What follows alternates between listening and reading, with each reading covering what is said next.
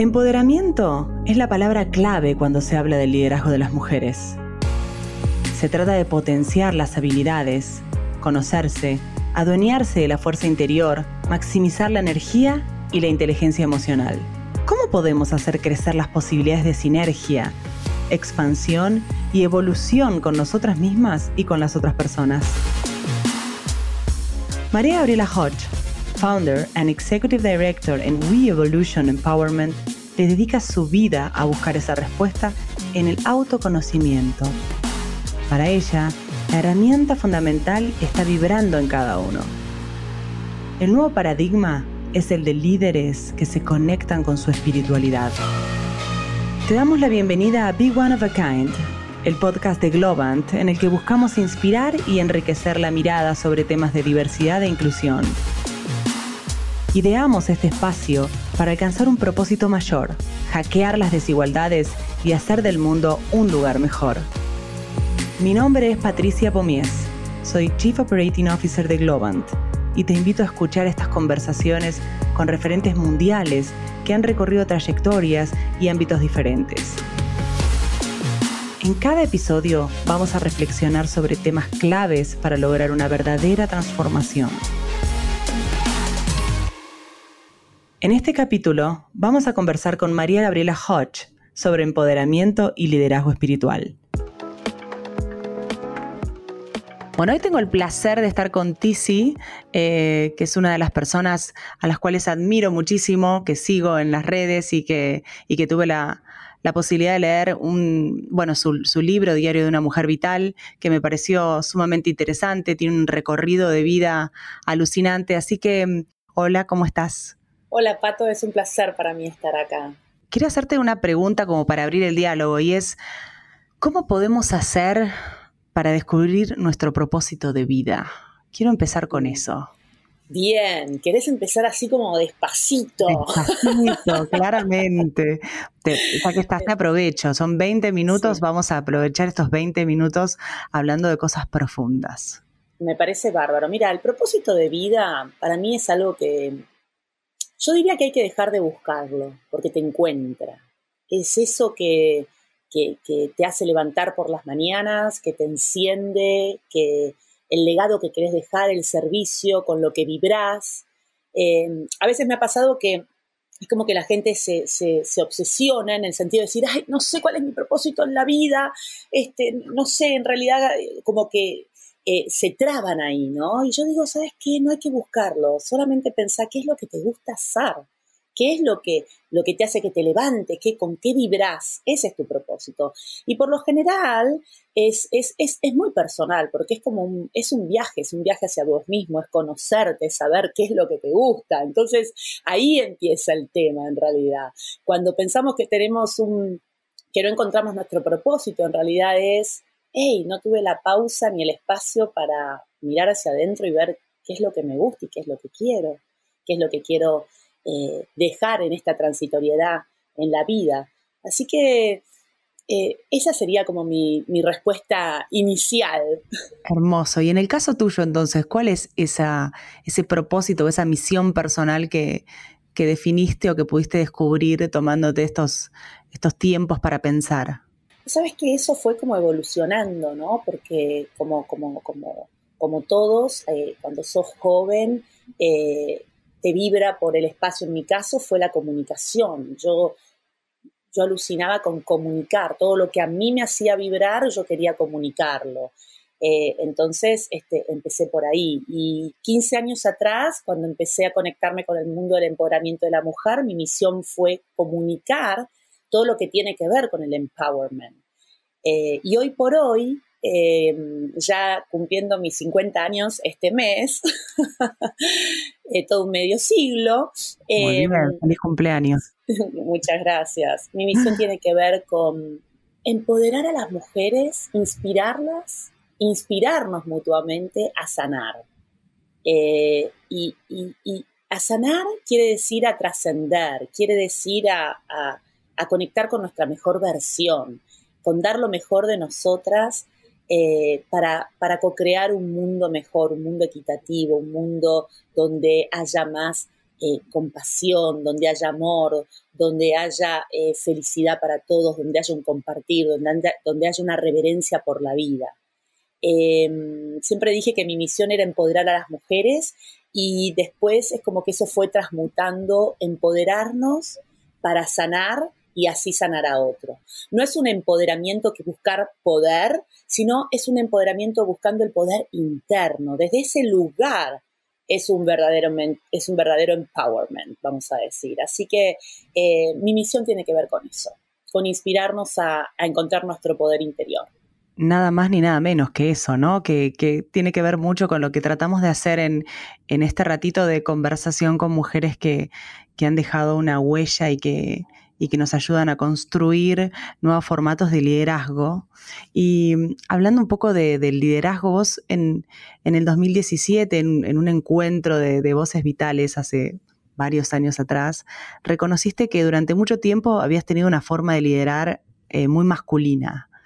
Em, ¿Por qué decís eso? O sea, ¿qué, caracteriza esa forma masculina y, cómo crees que evolucionaste a, o, en dónde hiciste el clic de decir, bueno, en realidad las formas de liderar son diferentes? Mm, mm, interesante. En realidad, eh, básicamente porque no tenía modelos, no tenía modelos femeninos que, tomar, que ver, que observar. Y de alguna manera eh, era como fue como empezar a transitar espacios donde antes habían estado los hombres. Entonces, eh, para fit, o sea, para, para, para, para entrar, eh, yo siento como que me monté en un personaje, un personaje como que, vamos a decir, como que renegué de lo femenino, porque en algún lugar de mí tenía como que lo femenino, y me parece que cuando hablo de mí me, atrevo a decir que esto es la herida de la mujer, en definitiva, ¿no? Hay una mujer que se llama Maureen eh, Murdoch, quien trabajó con Joseph Campbell, que, que, eh, trabajó sobre este mito del camino de la, de, la, heroína. Y el camino de la heroína tiene otros recorridos, otras maneras. Y básicamente lo que ella encontró es que lo que nosotras las mujeres tenemos que sanar es reconectar con nuestra femeneidad, es no renegar de lo que traemos distinto a la mesa, nuestra intuición, nuestra capacidad nutritiva, nuestra manera de liderar que es distinta, como vos dijiste. Entonces, de alguna manera, yo siento que me pasó eso eh, eh, sin, sin, darme, sin darnos cuenta. Y esto es un poco el nuevo diálogo, la nueva conciencia, que para mí las nuevas generaciones eh, nos van a ayudar a transitarlo más rápido, ¿no? Y, las generaciones anteriores nos costó, porque encontramos un espacio este, nuevo para nosotras. Entonces, este, nada, voy a hablar por mí para, para, no generalizar, pero bueno, en definitiva me puse mi traje donde las expectativas, el control, el perfeccionismo, donde una bajada, digamos, este, eh, cubrió, digamos, una bajada enfática y todo eso, cubrió todas esas, esas características femeninas eh, que todos tenemos a todo esto. No es porque seas hombre, no las tienes, o porque seas mujer, digo, todos tenemos un componente eh, más bien relacionado con lo masculino y, con lo femenino. Eh, me parece que justamente tiene que ver la sanación con la integración mirá qué, loco estar hablando de esto. Vos sabés que en la mitología griega se habla de Marte como representante del dios de lo masculino, donde está la agresión, la fuerza, este, el salir para la afuera, para el mundo, y eh, Venus, que es lo, lo, lo, lo, nutritivo, la vasija, el amor, ¿no? Este, y Marte, Marte y Venus eh, se casan, ¿no? En la mitología griega y tienen una tienen una, una hija. Y a esa hija, ¿sabes cómo le pusieron? Armonía. Entonces, en definitiva, me parece súper lindo esto, porque es como Marte y Venus juntos, es como se crea la nueva manera de liderar. El, nuevo liderazgo no tiene género. Eh, y, ese es el proceso de sanación. Y digo que curioso hablar de esto ahora porque justo yo soy una fanática, estudio astrología desde el hobby y en este momento estamos con la entrada de, Martus, de Marte y Venus donde el deseo y la acción se juntan y uno puede manifestar lo que sea que venga a traer, el proyecto, su propósito, su manera, su legado. Así que bueno, nada, me encanta porque... Em, esto es a lo que me refería con respecto a, haber reconocido esas partes en mí, porque fíjate, eh, fíjate una cosa, Pato, si no reconocemos, si no observamos, que es la primer, primer, primer este, cuestión que tenemos que hacer, frenar y mirar hacia adentro, porque si no reconocemos desde dónde estamos liderando, y cuando hablo de liderar, no solamente hablo de compañía, sino hablo de liderar tu propia vida, si no reconocemos desde qué lugar lo estamos haciendo, difícil será que podamos repensar esa manera que queremos salir al mundo, integrando todos nuestros aspectos. Hermoso, la verdad que te escucho y, eh, son palabras que llegan desde distintos lugares, ¿viste? Y que eh, a mí me interpelan particularmente desde muchos lugares, ¿no? O sea, yo no estudié astrología, eh, pero me parece que lo voy a hacer porque ahora que te escucho tengo, tengo, se me abren muchas puertas que tienen sentido con lo que decís, hace mucho sentido lo que decís. Y, particularmente en este espacio hablamos acerca de, esos liderazgos eh, que son más allá del género, o sea, cómo se construyen y y de esos liderazgos que necesitamos en este momento tan particular, eh, como vos decís, no importa dentro de una compañía, ya sea en la política, ya sea en, una organización social, sino en la propia vida de uno, ¿no? O sea, cómo uno piensa y va a tomar las riendas de, su propia vida y, hacia dónde quiere ir. Y en eso yo siempre trato de, trabajar y, de poner en evidencia la, importancia de la formación de redes, ¿no?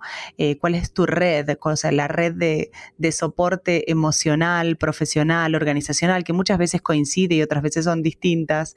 Em, para vos, o sea, formar parte de, de, voces vitales en algún momento, de otras redes y, eh, te, sirvió, que, para vos que esta parte de, distribuir un poco y de formar parte de esas redes y de contribuir a que esto crezca de otra forma, ¿en qué, en qué te interpeló a vos también para poder ser hoy emprendedora, para haber sido en algún momento de tu vida eh, una ejecutiva de, altísimo calibre? O sea, ¿en, qué te sirvieron esa conformación de redes?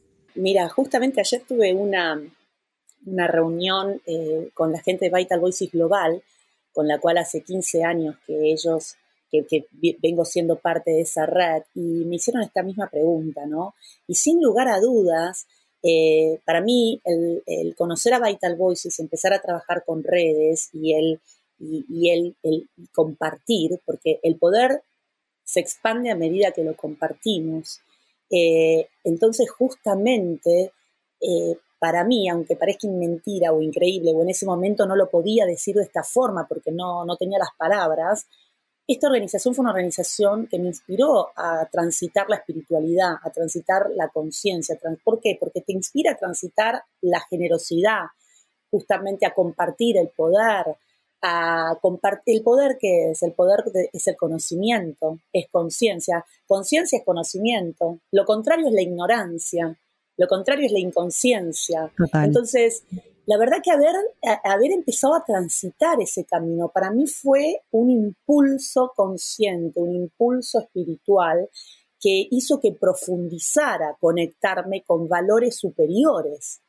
Eh, y por supuesto, Pato, que en el recorrido te vas encontrando de todo. Hay gente que, y ahí es donde vos vas armando también tu propio grupo afín. Yo antes hablaba de un grupo de mujeres eh, afines. Y hoy, y hoy, hablo de un grupo de almas afines. Vos empezaste relatando esto. Nosotras conectamos de una manera instantánea y, y, wow, como si nos conociéramos de toda la vida. Y esto no, digamos, pasa más habitualmente de lo que pensamos, pero hay que darnos esos espacios para sentirlo de esa forma no todo el mundo, eh, pero por, por, sus, por, sus circunstancias o porque no se ha dado la oportunidad aún, porque todos podemos desarrollar esa, esa conexión profunda con cada cosa, con, con, cada cosa que hace y con cada persona que conecta.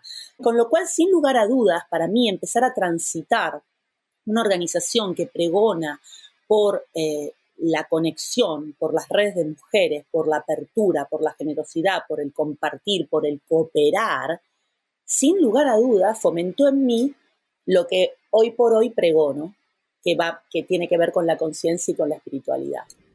Sí, es lo que vos decís, ¿no? Esta, esta conexión que se generan entre, entre almas y, y que van más allá de, cualquier explicación y de, inclusive hasta de tiempo y hoy de presencialidad, ¿no? Que, que, que la verdad que que podemos trascender todo eso. Em, vos sos una referente eh, para muchísimas mujeres y hiciste muchísimos procesos de, mentoreo, de mentorship. Em, me gustaría que acá tenemos a seguramente muchísimas mujeres que, nos escuchan hoy y, o sea, que, podrías darnos algunos tips o algunas eh, ideas o, algunas enseñanzas y aprendizajes de haber sido eh, mentor y, mentoreada, ¿no? Sí, mira, yo creo que lo más interesante, lo número uno tiene que ver con eh, desarrollar nuestro, nuestro awareness, nuestro ser observa, nuestra observadora, em, nuestra conexión interior, empezar a transitar ese camino de conocernos, de, de frenar y preguntarnos qué queremos y cómo lo queremos, porque muchas veces estamos y nos sentimos bloqueadas o bloqueados en, situaciones y no entendemos por qué. Eh, y, una primera respuesta sería pausa. pausa. Eh, porque muchas veces pensamos que, ay, no me salen las cosas como yo quiero, porque yo quiero por acá, por acá. Claramente las todos tenemos una capacidad de, liderazgo y de fuerza vital que a veces es hasta atropelladora, ¿no? Este, que está buenísimo, es súper necesario y al mismo tiempo es necesario eh, aprender a escuchar lo que a veces las situaciones nos están diciendo. A veces pensamos que en realidad es un obstáculo y en realidad nos están diciendo, no, no es por acá, es por el otro lado. no, no es por acá. Este, me explico, entonces en vez de un bloqueo o una, algo que me está deteniendo, es algo que me está avisando que es por otro lado, que en realidad no era este camino, era un poquito más corridito hacia la derecha. Em, entonces confiar eh, en eso. Em, lo otro que también diría es empezar también a, a conectar con el poder pasado para el afuera, donde yo me valgo por lo que piensan los demás, entonces es como que tengo el poder desperdigado. Yo valgo si me aceptan, yo valgo si el otro me lo refleja, o no valgo nada cuando el otro no me lo refleja, ¿no? Entonces, empezar a recuperar un poco este poder, el poder y decir, yo valgo porque yo valgo, ¿no? Y a veces uno dice hay que trabajar la autoestima. Yo, de hecho, cuando escuché por primera vez escuchar trabajar la autoestima, dije, yo autoestima la tengo súper, súper arriba, ¿qué autoestima? Hace 15 años estoy con esa soberbia egocéntrica. yo trabajar la, la autoestima de ninguna manera. Come on, todo el mundo tiene que trabajar la autoestima. Pero porque intrínsecamente todos venimos con una herida, con esa herida de necesitar pertenecer, necesitar, digamos, e, el eterno, esto nunca es suficiente. ¿Por qué corremos? Corremos desesperadamente y desenfrenadamente y es porque nunca es suficiente.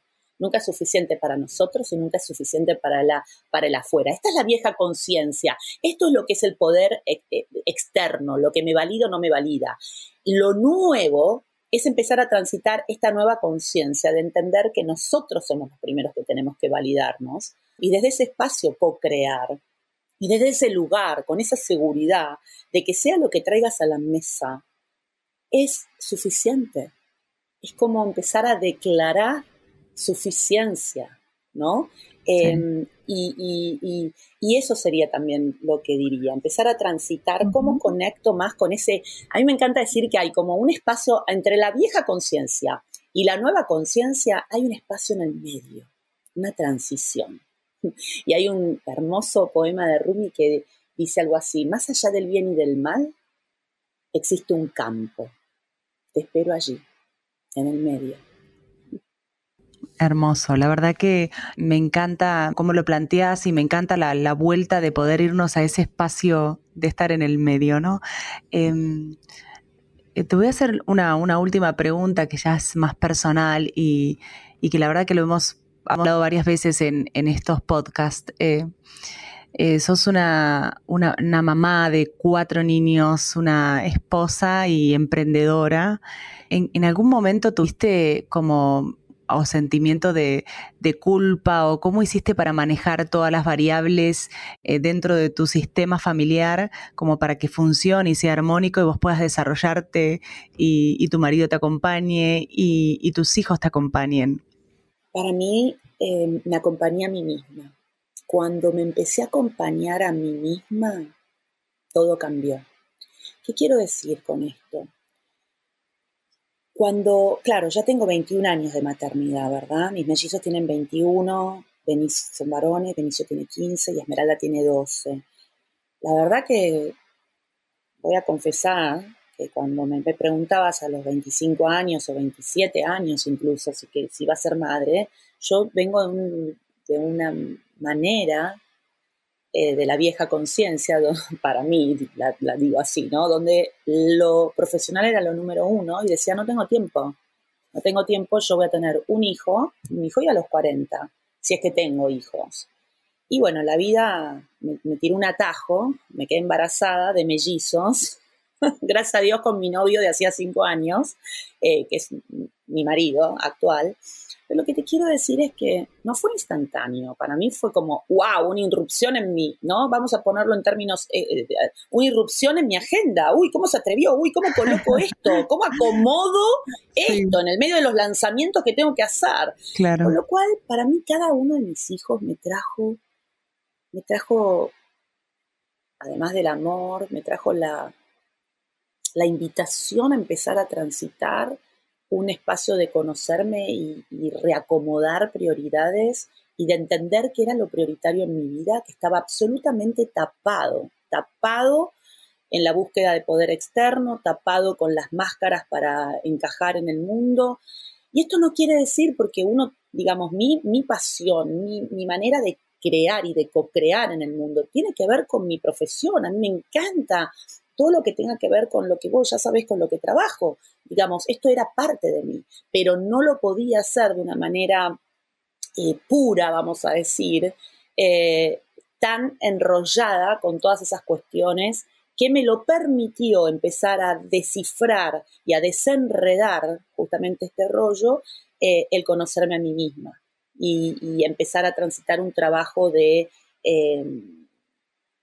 de desmantelar un liderazgo basado en el ego, que tiene que ver con el control, con el perfeccionismo, con la imposición, y un liderazgo basado en el alma, que tiene que ver con eh, la, nutrición, la pasión, el deseo, el respeto, los límites con amor, ¿no? Empezar a reconocer que, por ejemplo, yo ponía límites eh, en mi familia y en todos lados desde un espacio rígido eh, e y de imposición y de no conexión con el otro.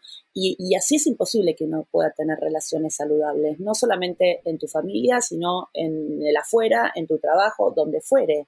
Entonces, cuando uno empieza a acompañarse a sí mismo y a entender y entenderse, puede empezar a poner límites con amor. Yo descubrí que no sabía poner límites con amor porque tampoco lo había sentido modelado así para, para mí. Para mí poner límites era muy difícil. Entonces, y, y, y, muchas veces este tipo de trabajos no se pueden hacer solos, digamos, individualmente, porque hay un montón de cosas que uno no ve y te las tiene que reflejar un otro. Tu comunidad, tu, tu equipo, incluso trabajos este, terapéuticos de diferentes maneras, ¿no? Este, energéticos, lo que fuere. Eh, la manera que vos, porque hay millones de caminos, todos nos conducen a lo mismo, ¿no? A un trabajo interior. Así que um, hoy por hoy te puedo decir que nunca en mi vida me sentí más plena, más feliz, más con relaciones armónicas, especialmente, sobre todo con mi familia, que es lo que más amo en el mundo, pero eso se refleja en, todos, en, todos los vínculos.